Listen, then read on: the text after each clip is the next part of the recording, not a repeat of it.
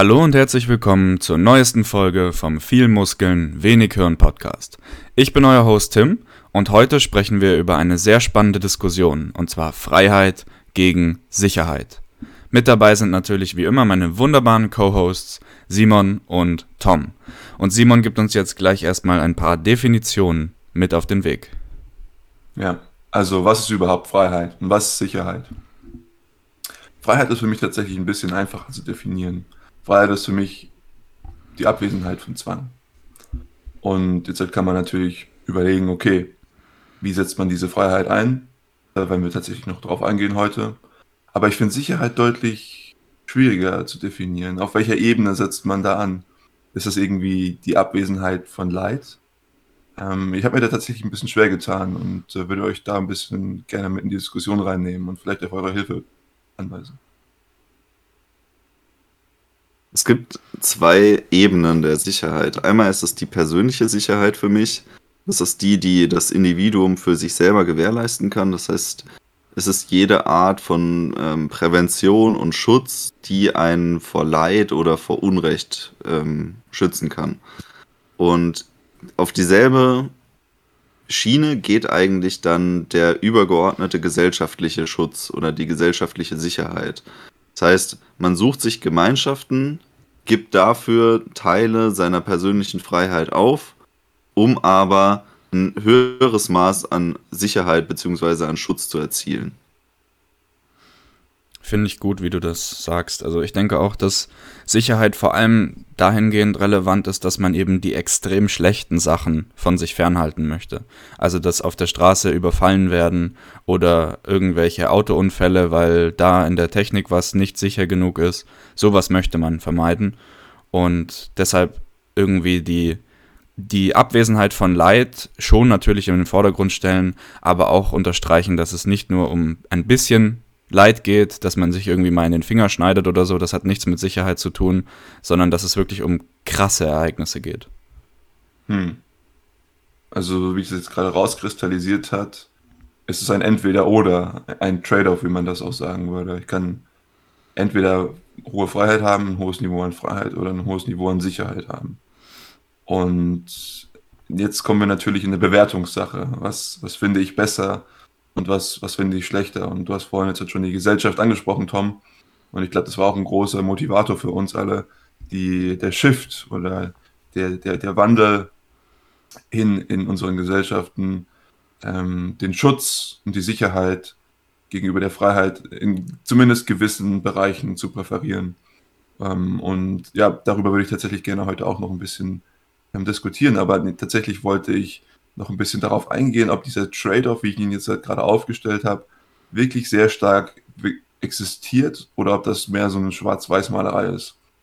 Und da hatte ich eine interessante Anekdote und zwar letztens mit irgendjemandem geredet und die meinten so, ah ja, okay, ich erzähle von meinen, von meinen täglichen Habits so und dann meinte sie, aber schränkt dich das nicht total ein, so, was weiß ich, du, du achtest sehr auf deinen Schlaf und versuchst dann diesbezüglich ganz viele Sachen zu umgehen oder nicht zu machen oder bei der Ernährung, da bist du dann ja auch nicht frei. Und dann habe ich ganz kurz nachgedacht, dann habe ich gedacht, ja, wieso mache ich das eigentlich?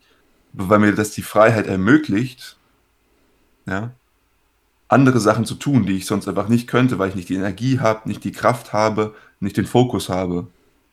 Von daher glaube ich, muss man auf verschiedene Niveaus ansetzen auf denen man Freiheit hat und auf denen man Sicherheit hat und dass vielleicht unterschiedliche Handlungen ähm, auch zu Freiheit oder Sicherheit auf unterschiedlichen Ebenen führen können. Ja. Wenn ich sage, ich esse jetzt halt irgendwas nicht, dann sagen viele Leute, hm, ja, da schränkst du ja deine Freiheit ein, alles zu essen. Ja. Ich sage, es gibt mir die Freiheit, mich körperlich komplett zu entfalten. Es ist eine interessante Definition, die du hier in der Anekdote ähm, herausgestellt hast dass eigentlich, ähm, naja, Verhaltensweisen, die auf deiner freien Entscheidung so zu handeln beruhen, dir deine Freiheit einschränken. Also es ist, finde ich, schon etwas paradox, weil die, die Person, die darauf schaut, bewertet das ja aus ihrer eigenen Sicht und denkt, ah ja, okay, wenn ich das machen würde, dann würde meine persönliche Definition von Lebensqualität und Freiheit darunter leiden oder ich müsste sie einschränken, weil sie es so als Zwang definieren würde.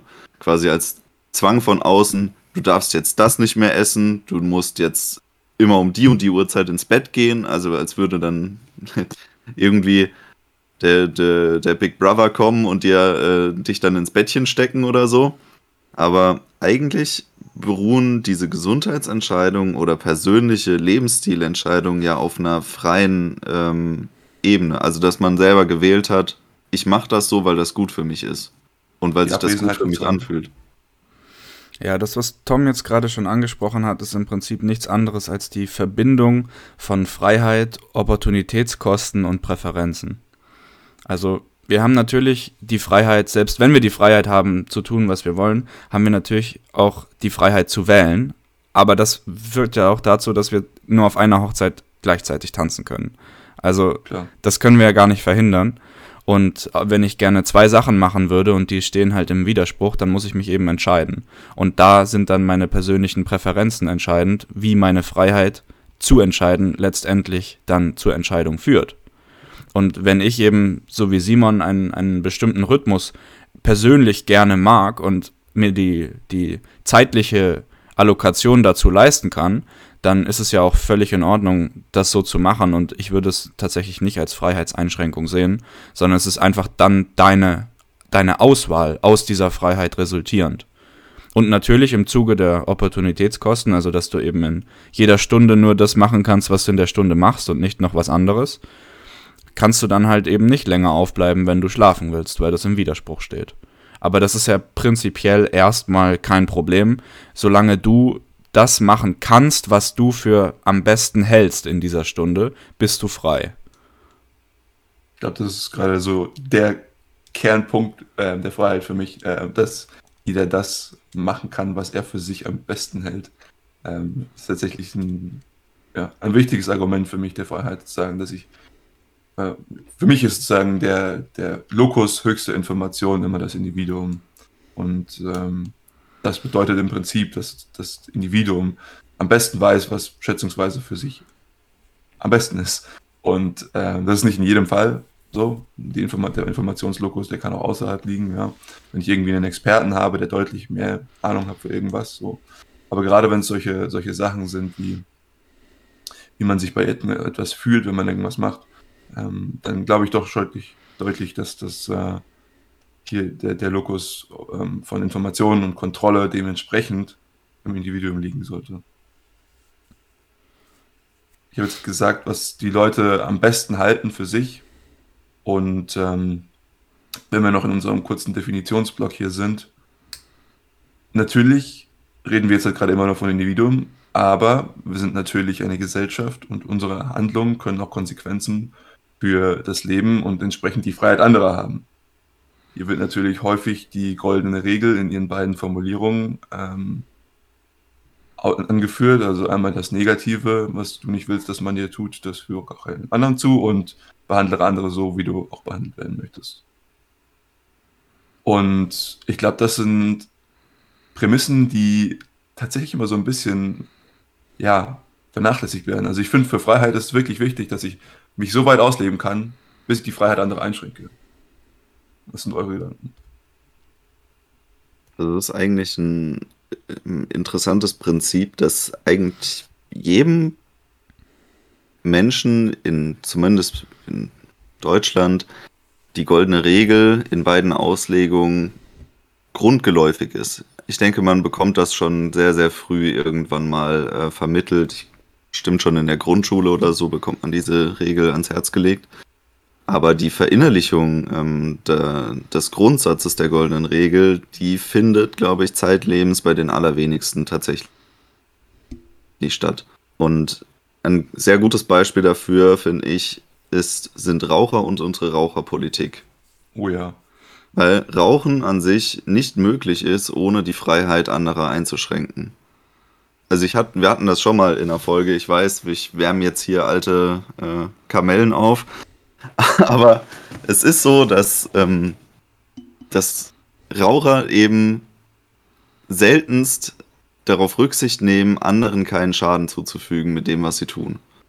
Das ist jetzt ein Aspekt von vielen. Natürlich kann man da tausende Beispiele finden.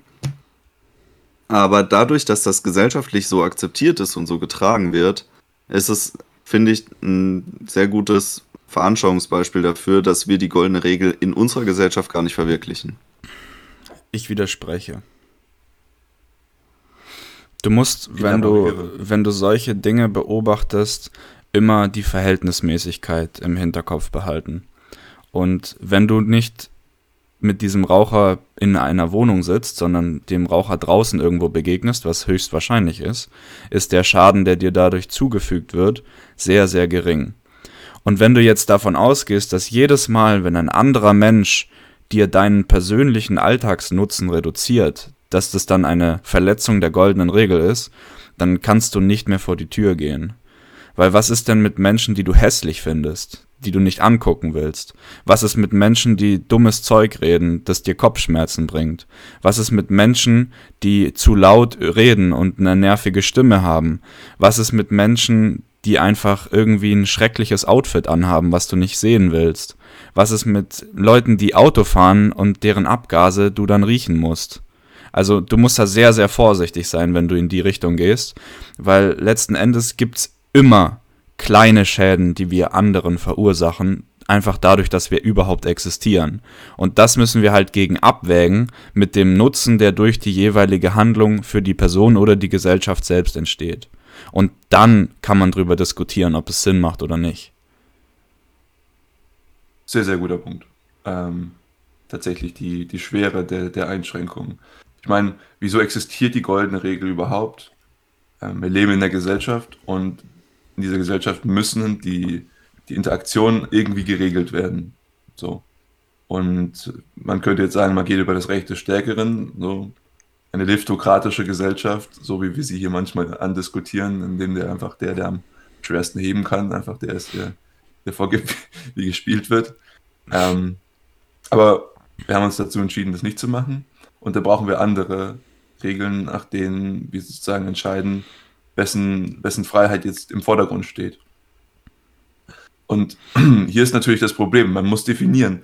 Und das, das Problem ist, was du jetzt gesagt hast, du sagst, okay, ich berechne jetzt halt irgendwelche Nutzenwerte von irgendwelchen Policies oder von irgendwelchen Handlungen. Auch schwierig, ähm, immer nicht einfach zu berechnen, beziehungsweise manchmal etwas abstrakt. Aber ich gebe dir tatsächlich recht, das Ganze ähm, zu operationalisieren ist nicht einfach. Aber nichtsdestotrotz ist es, glaube ich, einer der besten Ansätze, die wir haben, ähm, weil man hier oft auch sehr stark mit Heuristiken arbeiten kann und sagen kann, okay, das genau. ist jetzt offensichtlich eine Einschränkung meiner Freiheit. Ja. Oder was wir dann irgendwann erfunden haben, das Gesetz, was uns dann halt irgendwann gesagt hat, okay, das zählt jetzt als Einschränkung und das zählt nicht als Einschränkung.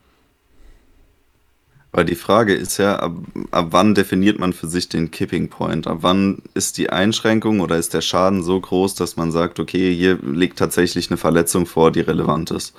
Und ab ja. wann ist er wieder so gering, dass man sagt, naja gut, Sonnenstrahlung ist auch zu Teilen schlecht für mich, aber ich kann die Sonne jetzt nicht ausschalten. Naja gut, aber die Sonne gehört ja nicht zur Gesellschaft. Du hast einmal okay, die, die persönliche Ebene, wo du das für dich selbst entscheiden kannst und dementsprechend dein Verhalten ja auch anpassen kannst und dementsprechend auch sogar vor Gericht klagen kannst. Und dann hast du einmal die gesetzliche Ebene, auf der das für die Gesellschaft, in der du lebst, definiert ist. Und das beste Beispiel, denke ich, in Deutschland ist auf jeden Fall die Nachtruhe. Also wenn dein Nachbar laute Musik hört, dann ist das um 21 Uhr keine laut Gesetz keine deutliche Einschränkung deiner Freiheit und deswegen kein Grund, die Polizei zu rufen.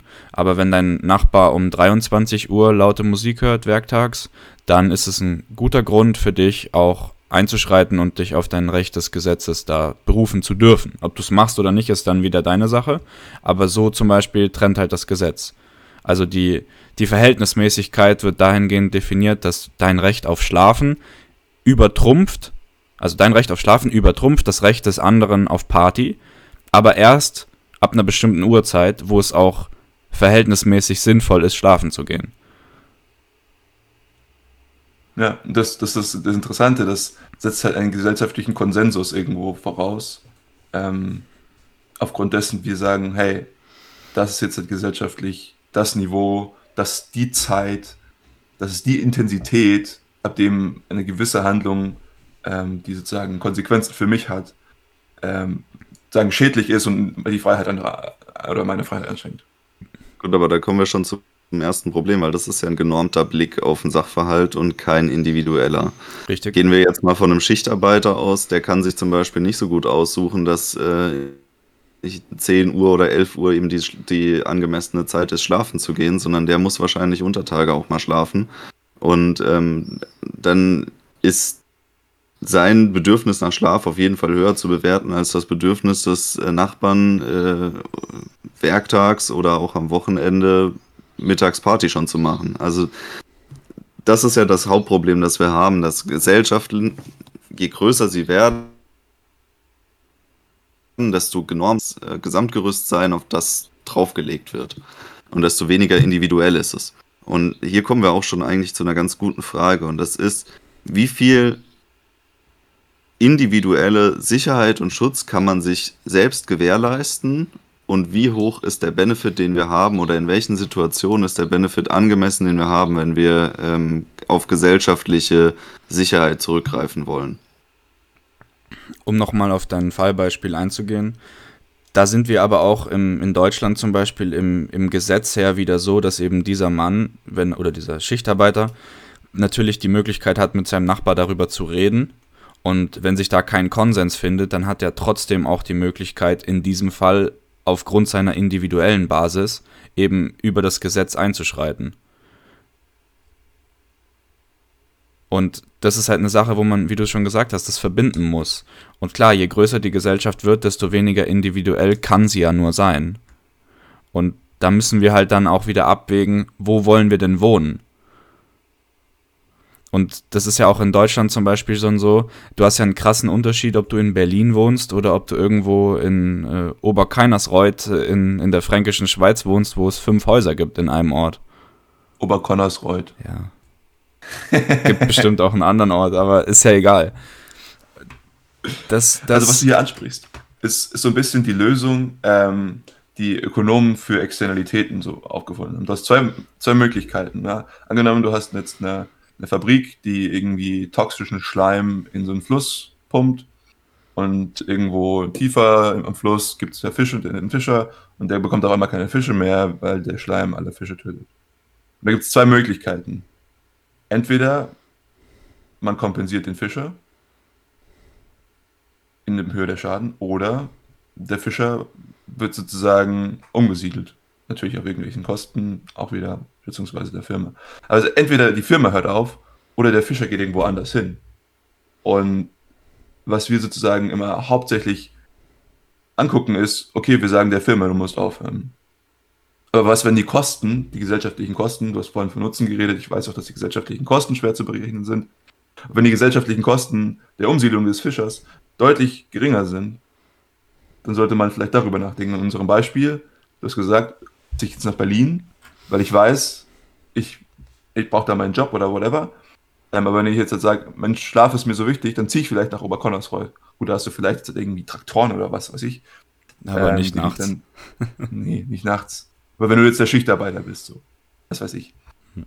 Da, aber das ist sozusagen die Sache. Also wie, äh, wie, wie weit fordere ich das auch so ein bisschen raus, ähm, dass ich sage, Mensch, ich habe jetzt halt gewisse Freiheiten,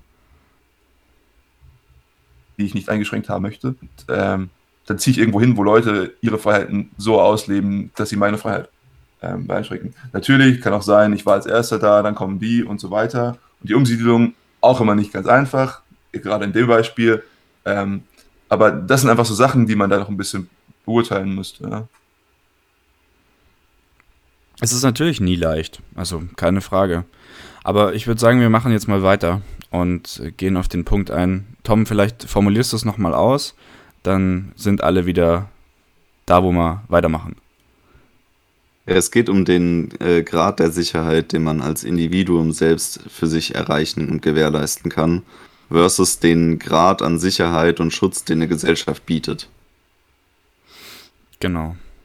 Und vor also, allem in, in welchen Situationen, also welchen hypothetischen Situationen ist es unverzichtbar, sich in einer Gesellschaft zu befinden und wo ist es eigentlich relativ irrelevant?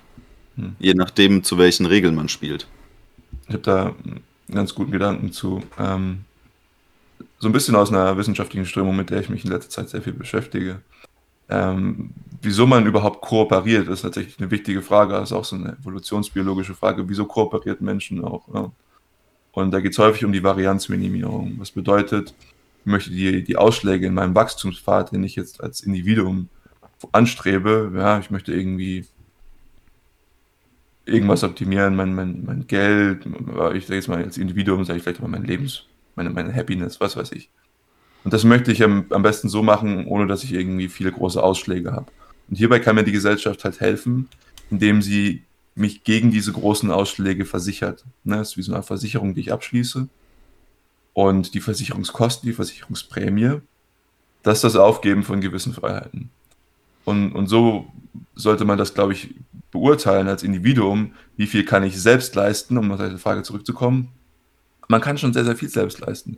Aber es gibt gewisse Events, die man nicht vorhersehen kann, die sehr, sehr starken Einfluss auf sozusagen meine Lebensqualität haben, die ich hier versuche zu optimieren. Beziehungsweise dessen Wachstumsrate. Ich versuche zu optimieren. Um das mal ein bisschen Und, weniger abstrakt zu machen. Also, wenn du alleine bist, du wohnst irgendwo alleine, alleine in einem kleinen Holzhaus und es kommt eine Flut, dann ist für dich Game Over. Dann, wenn du es überlebst, dann musst du irgendwo anders hinziehen und irgendwas anderes wieder neu aufbauen, weil du nichts mehr hast. Aber wenn du in einer Gesellschaft lebst, wie man es jetzt in Deutschland gesehen hat, bei der Flutkatastrophe, dann hat man die Möglichkeit, auf den Rückhalt der anderen sich zu verlassen. Und in diesen extremen Ausnahmesituationen ist es dann eben nicht so, dass man dann drauf geht, beziehungsweise von völlig null wieder anfangen muss. Und das meint Simon mit Varianzminimierung. Also, dass Ereignisse, an denen wir nichts ändern können, weil sie halt einfach so von der Natur aus passieren, uns nicht komplett aus der Bahn werfen und nicht unser Leben im Prinzip komplett bestimmen können, wenn es so schlimm nach unten geht. Korrekt. Jetzt sind halt Naturkatastrophen oder Naturgefahren nicht das Einzige, was einem irgendwie in der Freiheit einschränken kann. Oder was ein, was ein deutliches ähm, Risiko für unsere Sicherheit darstellt. Natürlich haben sich Gesellschaften irgendwo auch daraus gebildet, dass man vor allem eine Sicherheit vor Gewalt anderer gesucht hat, denke ich. Das war eine der Grundmotivationen dafür. Und diese Gewalt anderer, die kann sich ja auf vielen Ebenen eigentlich skalieren. Das kann jetzt vom Kriegszustand bis zur Straßenschlägerei alles dabei sein. Und ich sag mal, einen großen Teil des Spektrums, den kann man als Individuum ganz gut selber abdecken, was das persönliche Sicherheitsbedürfnis angeht. Aber ab irgendeiner, ab einem gewissen Skalenniveau ist es unumgänglich, dass man sich in einer Gesellschaft befindet, die sich darauf geeinigt hat, dass das nicht vorkommen darf und dass das geahndet wird. Um da überhaupt eine Möglichkeit zu haben, Sicherheit zu erzeugen und gleichzeitig Bedrohung zu kompensieren. Weil es kann sein, dass man sich als Individuum in seinem eigenen Zuhause ganz gut davor schützen kann, dass man von irgendwelchen Banden verprügelt und ausgeraubt wird. Also der, der ganz normale marodierende Raubritter oder so, der wird jetzt nicht unbedingt bei jedem vor der Tür stehen und da auch reinkommen. Aber sobald das nur ein bisschen mehr wird, sagen wir mal, es ist ein wütender Mob, der einen lynchen will, braucht man eigentlich gesellschaftlichen Rückhalt, damit das nicht tatsächlich dann auch passiert. Mhm. Die Gewalt, die von anderen Leuten ausgeht, ist natürlich jetzt in, in dem Beispiel hier ähm, sehr schwierig zu beurteilen, weil wir nicht wissen, wie das dann auch wieder zusammenhängt damit, dass die Gesellschaft größer wird weil natürlich in einer größeren Gesellschaft anonymere Verhältnisse entstehen und dadurch das grundlegende Potenzial für solche Straßenschlachten oder solche wütenden Mobs natürlich auch wieder zunimmt.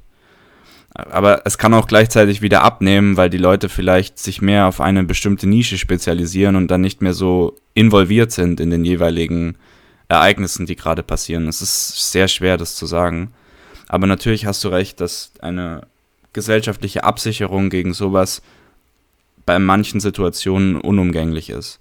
Also ich, ich meine das jetzt natürlich aus meiner Perspektive schwer zu sagen, aber ich denke, gerade für Frauen ist es zum Beispiel so, wenn du eben von Natur aus in körperlich schwächeren Zustand bist, dann ist es sehr sinnvoll, dich irgendeiner Gruppe anzuschließen, weil du ein Eins gegen Eins irgendwo in der Wildnis gegen jemand anderen verlieren würdest und das für dich halt schlecht ausgeht.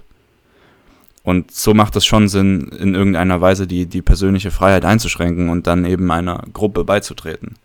Und wie groß diese Gruppe ist, das hängt natürlich auch davon ab, ähm, wo du wohnst, in welchem Ort. Und heutzutage hat man natürlich dann auch nochmal eine Unterwürfigkeit gegenüber dem Staat. Hm.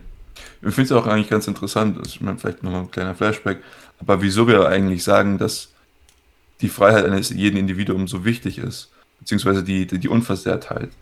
Und das ist schon darauf, glaube ich, gefußt, dass wir sehr stark darauf gepolt sind, in einer Gesellschaft zu leben und wissen, dass sozusagen wir nur in dieser Gesellschaft überleben. Weil ansonsten, wenn uns das, das Wohlergehen der anderen echt egal wäre, dann könnten wir ja zu einer liftokratischen Gesellschaft zurückgehen. Oder was heißt zurück? Aber äh, über, übergehen. Und ich glaube, das ist schon inhärent in uns drin, zu sagen, die Gesellschaft und das Zusammenleben, das ist notwendig für das Überleben eines jeden. Und deswegen glaube ich halt auch, dass wie du es vorhin gesagt hast, diese, dieses, dieser Zusammenschluss, ähm, im, oder dass man gewisse Gewaltakte, sage ich mal, ahndet. Weil, weil wir sozusagen das festgelegt haben und aber auch für uns das ganz klar ist, dass es in einer Gesellschaft nicht sein kann.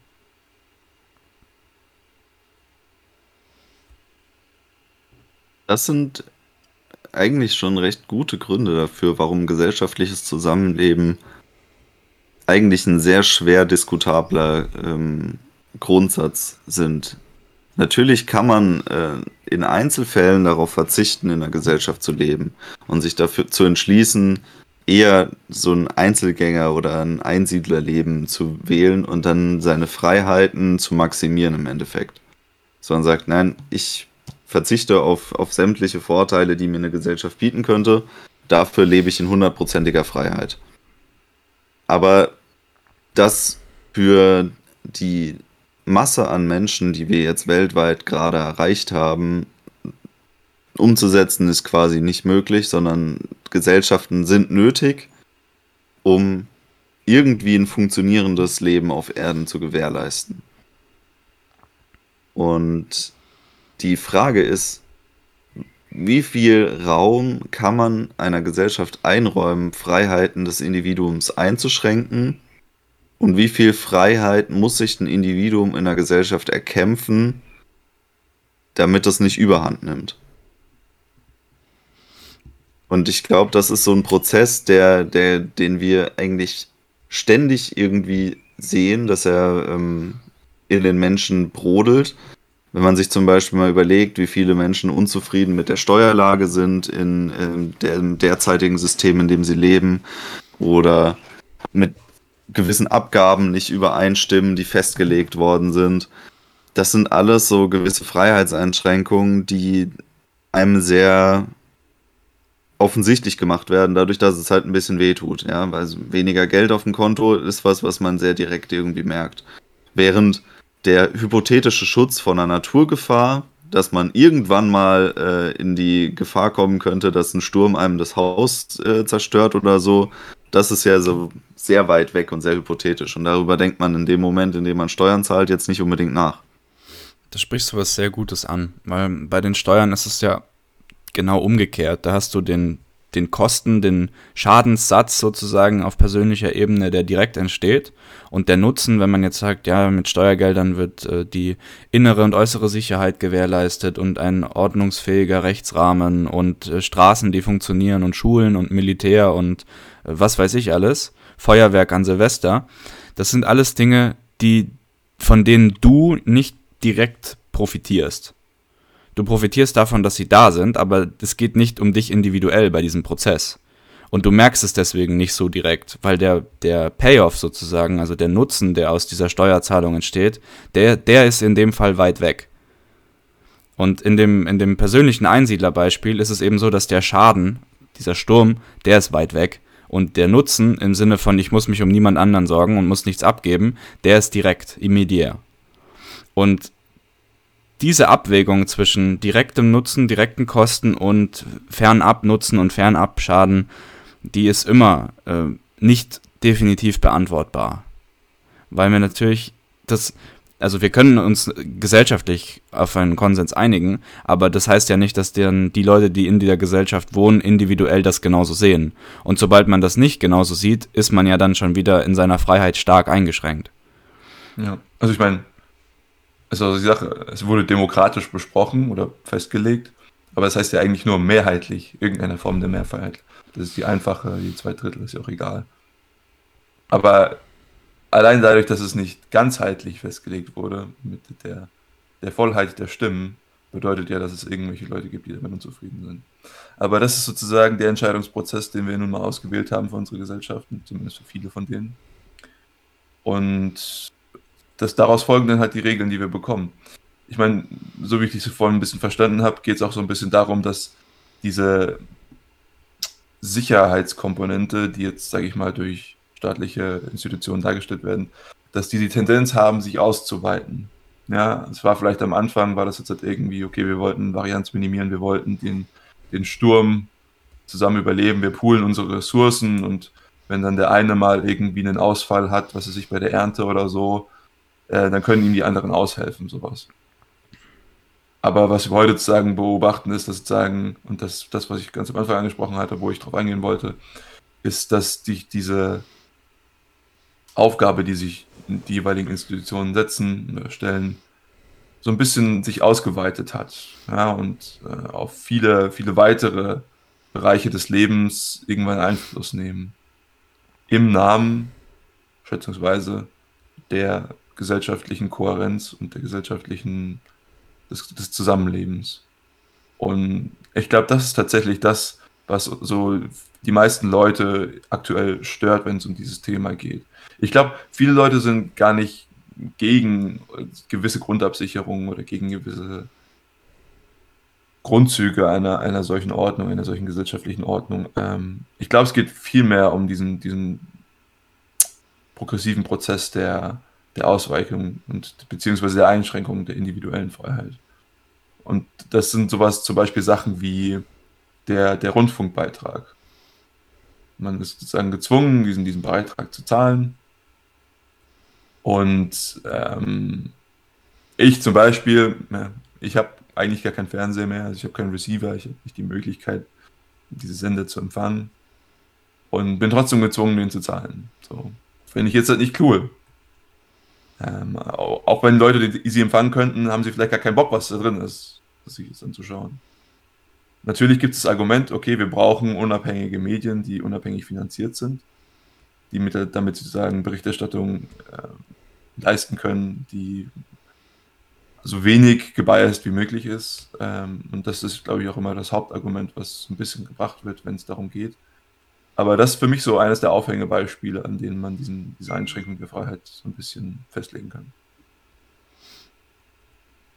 Das ist ein echt spannender Punkt, wenn du sagst, es ist, ist wieder ein Widerspruch mit deiner persönlichen Präferenz eben. Und ähm, das, das halt gesellschaftlich zu normen, das wird nicht funktionieren. Also sobald man die Möglichkeit hat, irgendeine Einschränkung zu machen, gibt es wieder Leute, die sagen, okay, wir profitieren davon, dass die Einschränkung so ist und deswegen kann man dann die Mehrheit wieder in ihrer Meinung manipulieren und so entsteht ein Prozess, in dem das self-reinforcing ist. Also die, die Einschränkung und die Zunahme von Einschränkungen ist was, was immer zunimmt und immer schneller wieder zunimmt. Und es gibt im Prinzip keine Möglichkeit, das zu kontrollieren, weil letzten Endes die Leute, die das gut finden, das dann immer besser finden und dann wird es immer stärker. Und das ist auch sowas, was wir während der Corona-Pandemie sehr, sehr deutlich gesehen haben, dass es Leute gibt, die per se dagegen sind, die dann immer schlimmer dagegen wurden und dass es Leute gibt, die per se dafür sind, die dann immer mehr dafür wurden und die das dann immer besser fanden. Und das ist halt echt äh, eine Sache, die wir auf, auf gesamtgesellschaftlicher Ebene gar nicht lösen können.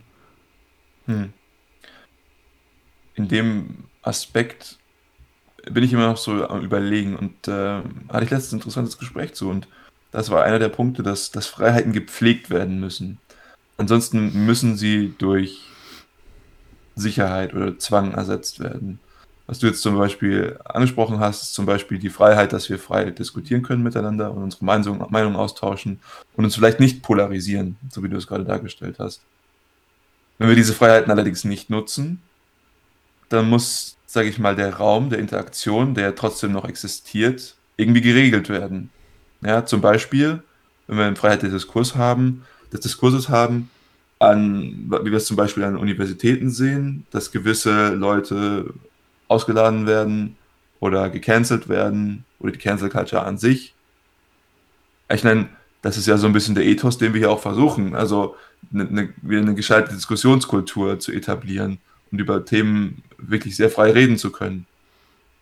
Und wenn man das nämlich nicht kann, und das ist auch eine Fähigkeit, die man üben muss und trainieren muss, dann muss eben diese, dieser Diskurs, der trotzdem, der, der Austausch von Ideen und Kommunikation, die immer existiert, die muss ja dann sonst anders geregelt werden. Und dann gibt es Festlegung, der kann sprechen, der kann nicht sprechen. Das ist für die Gesellschaft kohärent, äh, das führt zu gesellschaftlicher Kohärenz und Stabilität und das halt eben nicht.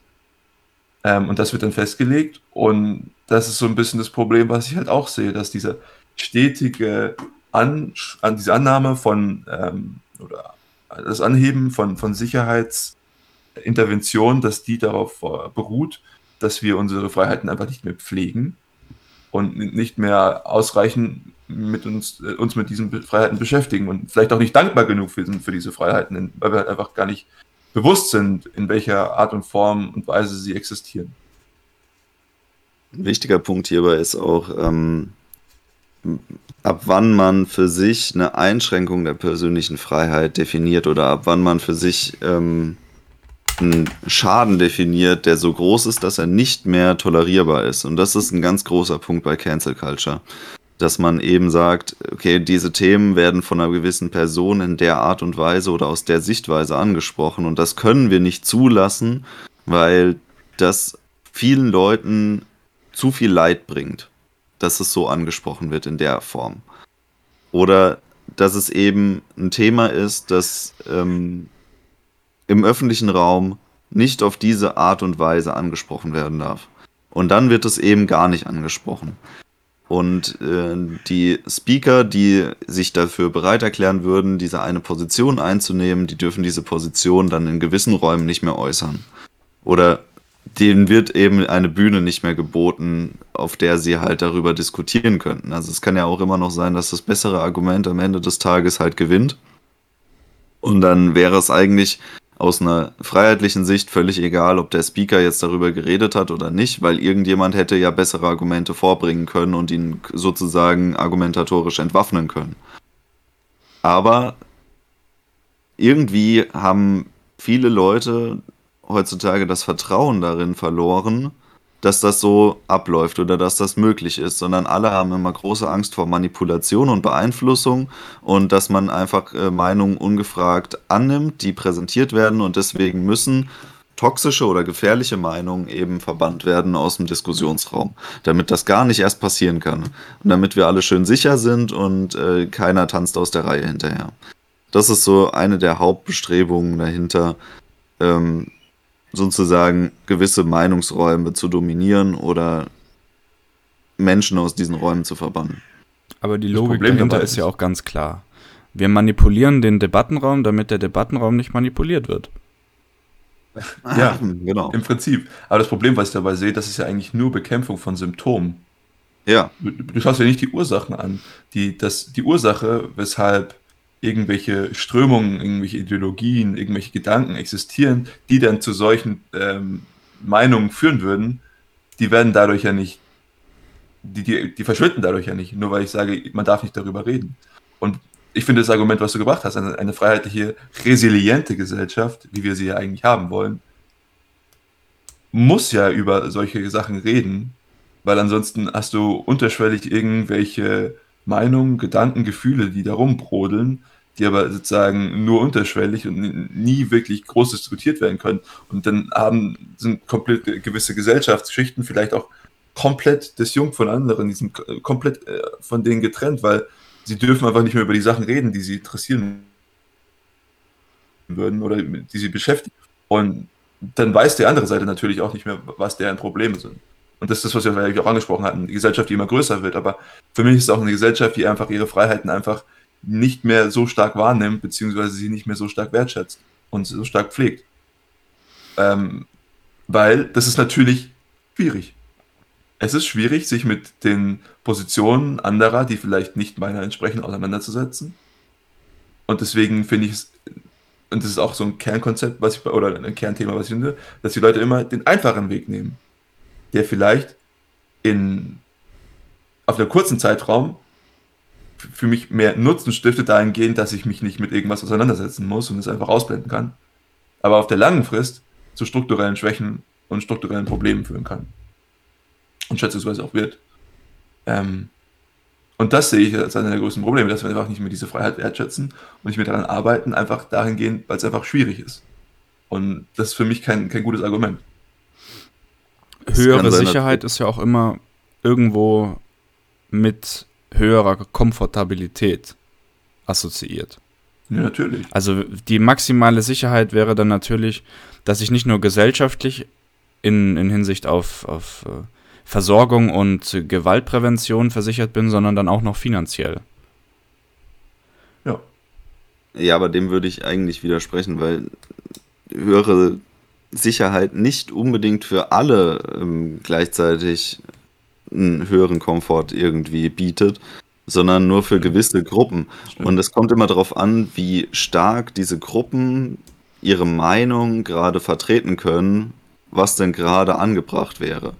Und dann kann es eben sein, dass das vielleicht nicht mal eine Mehrheit ist, sondern eine Minderheit, die quasi dann ein, eine Leitlinie vorgibt, die ihrem Bedürfnis nach Sicherheit entspricht aber gleichzeitig das Bedürfnis nach Freiheit ganz vieler anderer, beziehungsweise der Mehrheit, einschränkt dafür.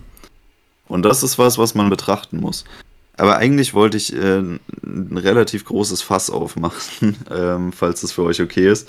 Und zwar äh, gibt es ja auch ein gewisses Interesse daran, in ähm, Gesellschaften oder auch in, in Staaten, besser gesagt, von Gruppen wir hatten es vorhin schon kurz angesprochen, die Sicherheit, die sie gewährleisten, immer weiter auszuweiten und immer weiter aufzublähen, um den persönlichen Apparat zu erweitern. Also sagen wir jetzt mal, die Polizei möchte noch mehr Gesetze beschließen, die ihnen ermöglicht, ähm, in weitere Räume einzugreifen, um mehr Sicherheit zu gewähren. Oder in der Terrorismusbekämpfung zum Beispiel, dass man weitere Freiheiten einschränkt, weitere Grenzen übertritt in die persönliche Freiheit um eine höhere Sicherheit für die Gesellschaft zu gewährleisten gegen Terrorismus. Und da kommen wir dann in diese Diskussionssphären, die sich zum Beispiel auf Vorratsdatenspeicherung beziehen, dass man sagt, okay, um eine gewisse gesellschaftliche Sicherheit zu gewährleisten gegenüber Straftätern, gegenüber ähm, äh, terroristischen Gefährdern, müssen wir Daten all unserer Bürger sammeln und analysieren. Sei das jetzt persönliche Telefongespräche, seien das irgendwelche Chatverläufe oder seien das Bilder, die Personen im Internet schicken oder auf ähm, Messenger-Plattformen schicken, die einen gewissen Grad an Hautfreiheit zeigen. Die müssen gescannt werden, weil es könnte ja Kinderpornografie sein. Hm. Und natürlich stehen da berechtigte Interessen dahinter. Das ist nie der Fall, dass man das nicht gut begründen könnte. Ich denke, wir leben alle in einer Gesellschaft, in der wir nicht wollen, dass terroristische Gefährder irgendwelchen Einfluss auf uns nehmen können oder uns gefährden können. Oder dass ähm, Gewaltvideos oder Kinderpornografie im Internet äh, kursieren. Das kann niemand gut finden. Aber ich glaube, es kann auch niemand gut finden, dass wenn er ein Nacktbild von seiner Freundin bekommt, dass das irgendwo bei einer Polizeibehörde landet. Nur mal vorab, ich glaube kaum, dass die Polizei Gesetze beschließt, wie du das vorhin gesagt hast. Ja, ja, ich meine, das technisches Argument. Aber sie forcieren das. Ja. Es, zumindest dass, dass der, die Legislative, das legislative Apparat mit der Interesse vielleicht von sowas handeln würde. Sehr, sehr schwieriges Argument ähm, oder sehr, sehr schwierige Diskussion, finde ich. Äh, aber das, deswegen umso besser, dass man darüber spricht. Ähm, ich glaube, hier werden halt immer so ein bisschen die, die Kosten des Ganzen was jetzt nicht mehr unbedingt Opportunitätskosten sind, aber wofür, womit bezahle ich dafür halt, ja. Und ich glaube, hier wird immer das Nutzenargument sehr stark in den Vordergrund gerückt. Und also der Nutzen ist hier sozusagen, ich, ich finde den oder diejenige ähm, vorher, bevor sie jetzt irgendwie eine Straftat oder einen terroristischen Akt vollzieht. Ähm, und es sind natürlich sehr, sehr löbliche Bestrebungen und das würde auch keiner von uns, glaube ich, so ansagen, nö, nicht. So, die sollen jetzt halt hier irgendwo den Bombenanschlag ausführen. Aber das Problem ist halt immer, was sind die Kosten? Und da wird halt oftmals gar nicht so stark drauf geguckt. Und die Kosten sind hier natürlich für den einen oder anderen immens. Es gibt natürlich immer das Argument, ja, wieso, wieso magst du das nicht? Hast du irgendwas zu verheimlichen? Dann hast du ja eine Straftat begangen. Ich finde, das ist immer ein relativ ähm, schwaches Argument, dass man sagt, naja, aber du kannst ja nur was dagegen haben, wenn du was zu verheimlichen hast. Ich finde, jeder sollte sich die Frage stellen, ob er bedenkenlos sagen könnte, alle meine persönlichen Gespräche dürften ungefiltert von Dritten mitgelesen oder mitgehört werden. Oder bekommt man da nicht irgendwie ein ungutes Bauchgefühl dabei, wenn man weiß, okay, ich kann eigentlich kein Privatgespräch mehr führen, außer ich mache das im Zwei-Augen-Gespräch zum Beispiel, dass ich mich mit jemandem treffe, das nicht irgendwie gespeichert und zumindest mal gescannt wird. Du hast es ja schon gesagt, Privatgespräch. Es ist ja dann kein Privatgespräch mehr. Also es gibt ja dann kein Privatgespräch. Und da muss ich mir halt überlegen, ist es mir das wert, dass es kein Privatgespräch mehr gibt? Ist das für mich akzeptabel, dass ich nicht mehr privat diskutieren oder sprechen kann, damit irgendwelche Risiken, die ich nicht einschätzen kann, die niemand einschätzen kann, vielleicht, vielleicht, das ist auch noch wichtig, vielleicht verbessert werden. Vielleicht gibt es dann keinen Bombenanschlag. Es gibt aber trotzdem immer noch Bombenanschläge. Vielleicht mhm. gibt es den dann nicht. Und das ist, das ist halt sehr, sehr schwer abzuwiegen, aber da sind wir wieder bei der Verhältnismäßigkeit. Ich meine, die Privatsphäre der gesamten Bevölkerung einzuschränken, hm, das, das kann man meiner Meinung nach nur dann rechtfertigen, wenn auch wirklich die, das Überleben der gesamten Bevölkerung in, in, ja, in die Bedrängnis kommt, in die Bedulie kommt, dass es alles gefährdet ist. Dann kann man das rechtfertigen, aber das ist halt nicht der Fall bei Terrorismus. Da sterben Leute und das ist schrecklich, aber es sterben ja nicht alle. Und du musst aber bei allen Leuten die Privatsphäre aufgeben. Und das ist schon schwierig, das abzuwägen. Ja, gut, aber du versuchst es irgendwie Menschenleben gegen. Also der, der Kostenpunkt ist, äh, oder diese Abwägung finde ich immer sehr schwierig. Na, genau, ich versuche Menschenleben abzu, abzuwiegen gegen den Nutzen, den die Überlebenden haben. Weil für mich gibt es einen ein, einen ganz wesentlichen Punkt, der, der dann erreicht ist, wenn man, wenn man selbst das normale Leben so stark einschränkt, dass es nicht mehr lebenswürdig ist, ist es dann überhaupt noch was wert? Was, was passiert denn, wenn wir unsere Freiheit so stark einschränken, dass unser Leben nichts mehr wert ist? Bringt es dann überhaupt was, dass die über, überlebt haben? Ist es dann überhaupt besser? Dann hätten sie auch sterben können. Dann ja, macht es ja keinen Unterschied. Wenn ich ein Käfighuhn bin, dann freue ich mich doch, wenn ich endlich geschlachtet werde. Hm. Oder? Ja, also ich glaube, es gibt viele Leute, die dagegen sprechen würden, ähm, aber man kann es auf jeden Fall nicht komplett verneinen. Und um nochmal ein bisschen zurückzukommen auf diesen Punkt, konkreter mit der, mit der Einschränkung der, der Privatsphäre, so, ich meine, wenn, wenn die, wer auch immer diese Daten dann bezieht und speichert, mir glaubhaft, das ist das Wichtige, glaubhaft versichern könnte, dass meine Daten für nichts anderes genutzt werden als das. Wirklich nur Terrorismus-Screening und, und Verbrechensbekämpfung. Ähm, wobei jetzt hier natürlich auch wieder zwei Sachen reinkommen. Also die erste Sache ist halt, okay, was ist, wenn sich, wenn sich der Status quo ändert, ja, die Daten werden ja trotzdem noch gespeichert. Und was wird dann irgendwann als Verbrechen bezeichnet, ja? Wird dann schon als Verbrechen bezeichnet, wenn ich irgendwie, okay, ich möchte jetzt nicht polemisch wirken, aber wenn ich nicht mehr gender oder sowas, oder wenn ich ähm, irgendwelche Meinungen äußere. Und natürlich, ja, gewisse Meinungen schwierig und so, aber das ist jetzt nicht der Punkt, den ich jetzt erzähle. Ich meine, es geht darum, was passiert sozusagen, wenn sich, wenn sich der Rahmen dann ändert und auf einmal ähm, sind gewisse Sachen, die ich eigentlich für natürlich halten würde, ich als Individuum. Das ist dann einfach nicht mehr in der Hand. Pandoras Büchse ist geöffnet. Und dann kann ich meine Daten auch nicht mehr zurückholen. Ah, nur schwierig. Und das ist so das Problem, was ich hauptsächlich damit sehe, ja. Also wenn es wirklich nur glaubhaft wäre, wir haben jetzt irgendwelche Regeln und mit denen bin ich zu 100% d'accord, dass das gesetzlich widrig ist und geahndet werden sollte. Oder wir haben irgendwie nur gewisse Sachen, die geahndet werden und damit bin ich 100% d'accord. Und es wird sich auch nie ändern, dass sich das, ähm, dass sich das nicht ändern wird. Ja, komischer Satz.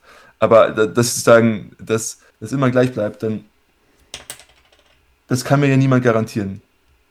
Und da sehe ich halt das große Problem. Und da sehe ich auch dieses Argument mit, du hast nichts zu verheimlichen und so weiter. Oder wenn du nichts zu verheimlichen hast. Das ist das einzige Problem. Es gibt niemanden, der mir glaubhaft versichern kann, dass diese Daten nicht irgendwann für was anderes verwendet werden. Ja, es kann ja auch sein, dass man jetzt im Moment gerade nichts zu verheimlichen hat, aber du hast es schon gesagt, wenn sich der, der Rahmen verschiebt, dann äh, kann man da in wenigen Jahren eigentlich schon komplett anders dastehen mit dem, was man jetzt gerade im Moment zum Beispiel in Privatgesprächen äußert.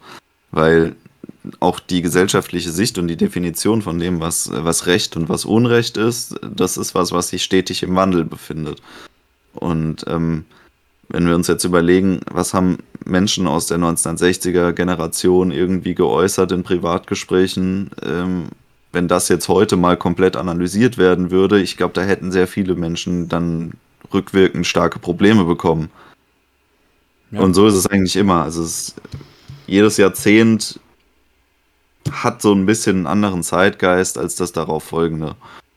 Und deswegen ist es schwierig, wenn so viel Daten sich ansammeln und zugänglich sind.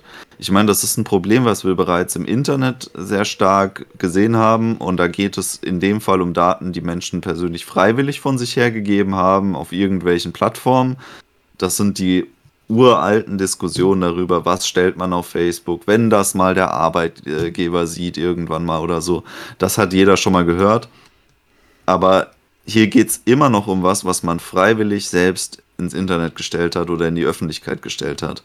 Bei einer Vorratsdatenspeicherung geht es um was, das will man explizit nicht freiwillig irgendwo hinstellen oder will man nicht freiwillig irgendwie in die Öffentlichkeit bringen. Aber durch die technische Möglichkeit der Vorratsdatenspeicherung wäre das nicht mehr in der eigenen Hand oder es wäre nicht mehr gegeben. Das ist ein tatsächlich sehr, sehr großer Unterschied. Ja, genau, dass man das eben nicht mehr gewährleisten kann, dass das äh, private Daten sind, die nicht irgendwie anders genutzt werden können. Weil auch aus einem Rechtsstaat und aus einem guten Staat kann sich irgendwann mal durch unvorhergesehene Entwicklungen Unrechtsstaat entwickeln. Das kann, kann man so jetzt nicht vorhersehen, was in 20, 30, 40 Jahren mal sein wird. Gesellschaften sind schon öfter gekippt und ähm, können auch in der heutigen Zeit bestimmt noch mal kippen irgendwann. Und Natürlich passiert immer wieder.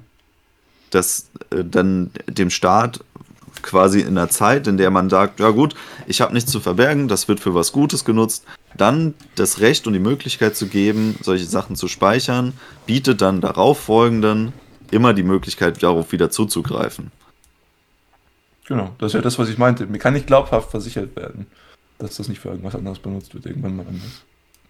Und meine Position jetzt ist ja dann für immer zementiert, aber der Zeitgeist kann sich ja ändern und die Perspektive, aus der man auf meine Position blickt. Ja. Aber es gibt natürlich auch wieder Sachverhalte, zum Beispiel die Holocaust-Leugnung. Das ist halt ganz konkret unter Strafe. Es ist im Strafgesetzbuch so geregelt. Es ist eine Straftat, den Holocaust zu leugnen. Und da macht man dann wieder solche, solche Argumente von wegen, ja, ähm, das ist ja auch wieder terroristischer Natur und das muss man dann irgendwie wieder unterbinden, wieder einfangen. Und das finde ich halt, also ich verstehe den Gedankengang sehr gut, aber ich finde es sehr, sehr kritisch, das auf dieser privaten Ebene zu tun. Weil wenn ich als Mensch, wenn ich als Mensch so gepolt bin, dass ich irgendwie den Holocaust leugnen will oder irgendwas anderes, dann habe ich ja eh schon ein krass unterschiedliches Weltbild als die anderen.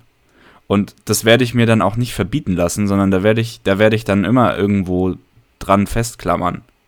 Und wenn man das, wenn man das verbietet, dass ich öffentlich da sowas proklamiere und äh, rumkrakele, dann finde ich das vollkommen richtig. Aber auf der privaten Ebene das einzuschränken, erfordert einfach dann wirklich eine komplette Überwachung.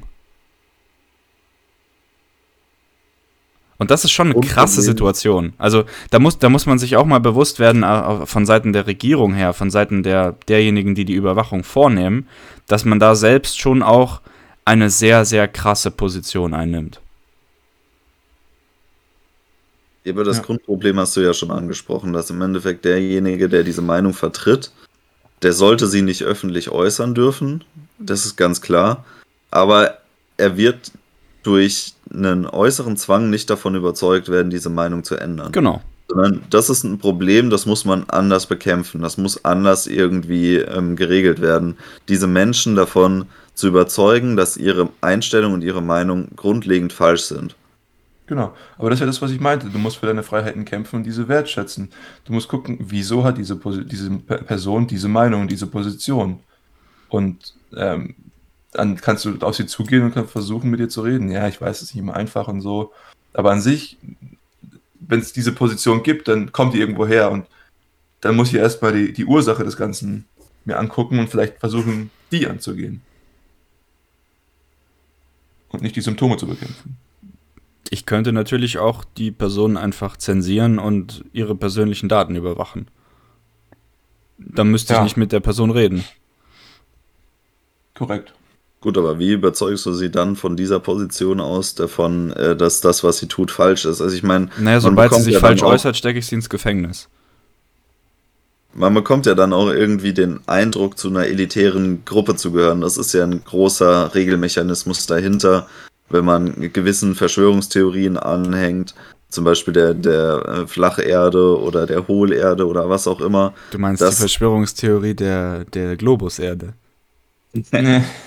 dass äh, Menschen, die äh, solchen Glaubenskonstrukten eben aufgesessen sind, denken, dadurch, dass sie eben zu so einer zensierten und elitären Gemeinschaft gehören, die nur ganz wenige äh, Mitglieder hat, dass das ja dann die richtige Meinung sein muss, weil anderen Interesse daran haben, dass sie nicht propagiert wird oder dass sie nicht äh, in die Öffentlichkeit gelangt. Und das ist ein ganz komplizierter Regelmechanismus, der dafür sorgt, dass äh, auch solche ähm, Bewegungen nie aussterben werden oder dass immer wieder, dass sie immer wieder neue Früchte tragen. Sei es jetzt, dass man annimmt, dass wir von Parasiten fremdgesteuert sind oder dass die Regierungsebene komplett aus Echsenmenschen besteht.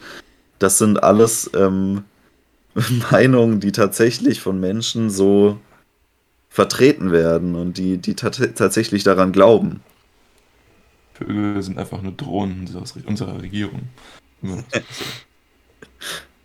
Dann sind ähm, wir drei aber ganz schön defekte Drohnen, ne? Ja, komische Vögel.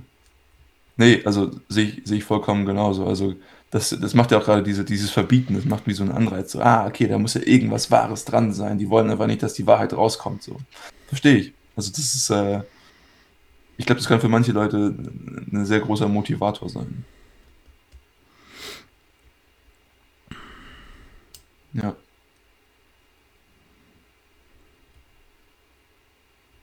Was haben wir denn sonst noch dazu zu sagen? Vielleicht irgendwie im, im Bereich abschließende Worte. Also ich glaube, ich habe mich schon sehr stark positioniert dahingehend, dass ich glaube, dass viele von den Sicherheiten, die wir uns mittlerweile aneignen, beziehungsweise über die wir heutzutage diskutieren, wie jetzt zum Beispiel Datenspeicherung, wie wir sie gerade angesprochen haben, dass die immer eine Folge dessen sind, dass wir uns nicht mehr mit unseren Freiheiten beschäftigen und diese nicht mehr wertschätzen, nicht pflegen. Und das ist, glaube ich, auch so ein Appell, den ich an viele Leute weitergeben wollen würde, ist zu sagen wirklich, was sind meine Freiheiten und wie kann ich diese pflegen? Und wie wir es vorhin gesagt haben, was ermöglichen mir diese Freiheiten tatsächlich? Ja, die Freiheit körperlich wirklich sehr gut zu funktionieren und dementsprechend die, meine Ziele, die ich für mich selbst setze, zu erreichen das ist für mich eine sehr wichtige Freiheit. Und das ist auch was, wo wir vorhin gesprochen haben, sozusagen individuelle Freiheit. Das ist auch sehr stark in dem Lokus meiner Kontrolle. Und da habe ich auch einen recht intermediär, immediären, ähm, immediäre Realisierung. Das beobachte ich sehr schnell. Ähm, aber bei anderen Sachen wie, ja, was weiß ich, Freiheit, Meinungsfreiheit oder sowas, Äußerung, die, die, die Absenz von Cancel Culture, dass ich sowas sagen kann, das was, das, das manifestiert sich erst ein bisschen später. Und ich glaube, da, da muss man halt einfach so ein bisschen Awareness haben und sagen, okay, das kann meine Freiheit und dafür ist sie auch pflegenswert. Finde ich ein gutes Schlusswort. Ich bin auch der Meinung, dass wir auf der einen Seite sollten wir die gesellschaftliche Sicherheit, die wir, die wir uns erkämpft haben und auch der Wohlstand, der damit einhergeht, das ist auch ein Punkt, den wir jetzt in der Diskussion gar nicht so hervorgestellt haben, dass das natürlich auch mit dem gesellschaftlichen Wohlstand einhergeht, zum Großteil. Das sind Dinge, die wir stark wertschätzen sollen und die wir uns auch bewusst machen sollten. Aber gleichzeitig sollten wir im Rahmen unserer individuellen Freiheiten versuchen, das Beste aus uns herauszuholen und vor allem diese im Auge zu behalten und nicht aus den Augen zu verlieren, nicht für selbstständig, äh, selbstverständlich zu nehmen, dass wir diese Freiheiten haben, sondern darauf achten, dass wir sie haben und dadurch, dass wir sie pflegen, diese zu erhalten. Ja. Wie wir schon gesagt haben, es ist nicht immer einfach. Ja. Es ist nicht immer einfach, sich mit den zum Beispiel Standpunkten anderer auseinanderzusetzen. Aber es ist trotzdem umso wichtiger, In diesem Sinne bedanke ich mich für die sehr, sehr interessante Diskussion mit euch. Ich glaube, es ist eine der wichtigsten Themen unseres Jahrhunderts, vielleicht viele Jahrhunderte vor uns auch. Ähm, nichtsdestotrotz ist diese Diskussion sehr wert zu führen. Und ich hoffe, auch der Leser hat, oder der, der Leser sage ich schon, der Zuhörer hat ähm, so ein paar Sachen mitgenommen, ein paar Denkanstöße ähm, und wertschätzt hoffentlich die eine oder andere Freiheit und versucht diese zu erhalten und zu pflegen. Und ja, in diesem Sinne wünsche ich noch einen schönen Tag. Bis dann.